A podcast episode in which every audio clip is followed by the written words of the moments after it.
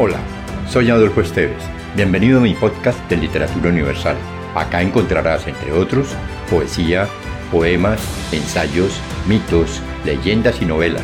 Relájate, atrévete y déjate llevar por el mundo de la imaginación y los sueños.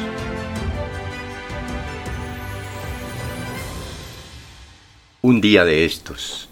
Cuento de Gabriel García Márquez, cuyo nombre verdadero fue Gabriel José de la Concordia García Márquez. Fue un escritor y periodista colombiano reconocido principalmente por sus novelas y cuentos. También escribió narrativa de no ficción, discursos, reportajes, críticas cinematográficas y memorias. Fue conocido como Gabo y familiarmente por sus amigos como Gabito. Nació el 6 de marzo de 1927 en Aracataca, Magdalena, y falleció el 17 de abril de 2014 en Ciudad de México, México. Obtuvo premios como el Nobel de Literatura en 1982, el Premio Internacional Neustadt de Literatura y muchísimos más. Su cónyuge fue Mercedes Barcha Pardo desde 1958 hasta el año 2014. Un día de estos.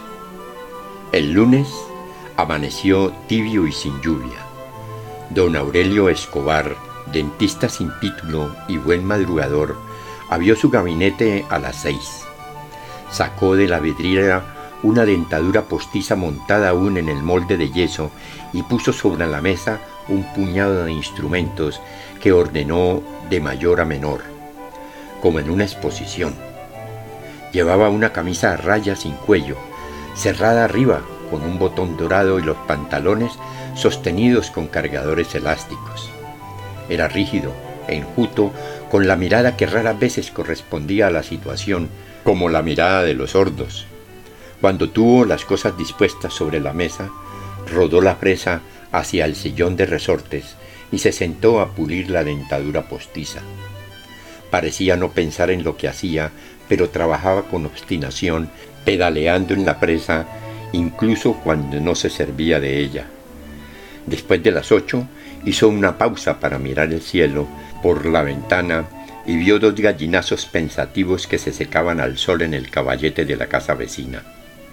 Siguió trabajando con la idea de que antes del almuerzo volvería a llover. La voz destemplada de su hijo de once años lo sacó de su abstracción. Papá, ¿qué? Dice el alcalde que si le sacas una muela, dile que no estoy aquí. Estaba puliendo un diente de oro. Lo retiró a la distancia del brazo y lo examinó con los ojos a medio cerrar. En la salita de espera volvió a gritar su hijo. Dice que sí estás porque te está oyendo. El dentista siguió examinando el diente. Solo cuando lo puso en la mesa con los trabajos terminados dijo, mejor. Volvió a operar la presa. De una cajita de cartón donde guardaba las cosas por hacer, sacó un puente de varias piezas y empezó a pulir el oro. Papá, ¿qué? Aún no había cambiado de expresión. Dice que si no le sacas la muela, te pega un tiro sin apresurarse, con un movimiento extremadamente tranquilo, dejó de pedalear en la fresa, la retiró del sillón y abrió por completo la gaveta inferior de la mesa. Allí estaba el revólver. Bueno, dijo, dile que venga a pegármelo. Hizo girar el sillón hasta quedar de frente a la puerta, la mano apoyada en el borde de la gaveta. El alcalde apareció en el umbral se había afeitado la mejilla izquierda, pero en la otra, hinchada y dolorida, tenía una barba de cinco días. El dentista vio en sus ojos marchitos muchas noches de desesperación. Cerró la gaveta con la punta de los dedos y dijo suavemente, Siéntese. Buenos días, dijo el alcalde. Buenos, dijo el dentista. Mientras servían los instrumentales, el alcalde apoyó el cráneo en la cabeza de la silla y se sintió mejor. Respiraba un olor glacial. Era un gabinete pobre, una vieja silla de madera, la presa de pedal y una vidriera con pomos de losa. Frente a la silla, una ventana con un cancel de tela hasta la altura de un hombre. Cuando miró que el dentista se acercaba, el alcalde afirmó los talones y abrió la boca. Don Aurelio Escobar le movió la cara hacia la luz. Después de observar la muela dañada, ajustó la mandíbula con una cautelosa precisión de los dedos. Tiene que ser sin anestesia, dijo. ¿Por qué? Porque tiene un absceso. El alcalde lo miró en los ojos. Está bien, dijo, y trató de sonreír. El dentista no le correspondió. Llevó a la mesa de trabajo una cacerola con los instrumentos servidos y lo sacó del agua con unas pinzas frías, todavía sin apresurarse. Después rodó la escupidera con la punta del zapato y fue a lavarse las manos en el aguamanil. Hizo todo sin mirar al alcalde, pero el alcalde no lo perdió de vista. Era una cordal inferior. El dentista abrió las piernas y apretó la muela con el gatillo caliente. El alcalde se agarró a las barras de la silla, descargó toda su fuerza en los pies y sintió un vacío helado en los riñones, pero no soltó un suspiro. El dentista solo movió la muñeca, sin rencor, más bien con una amarga ternura dijo, Aquí nos paga veinte muertos, teniente.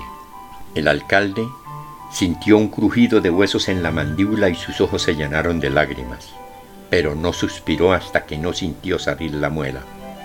Entonces la vio a través de las lágrimas le pareció tan extraña a su dolor que no pudo entender la tortura de sus cinco noches anteriores.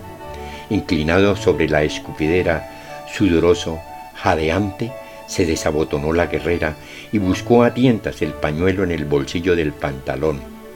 El dentista le dio un trapo limpio. Séquese las lágrimas, dijo. El alcalde lo hizo. Estaba temblando. Mientras el dentista se lavaba las manos, vio el cielo raso desfondado y una telaraña polvorienta con huevos de araña e insectos muertos. El dentista regresó secándose las manos. Acuéstese, dijo, y haga buches de agua de sal.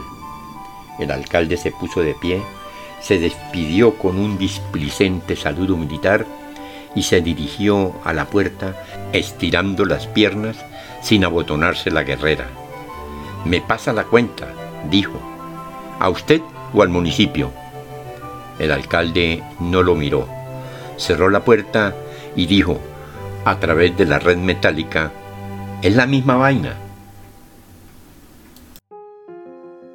Si te gustó, piensa en alguien a quien también le agradaría viajar en este mundo fantástico y compártelo. Califica con 5 estrellas este podcast.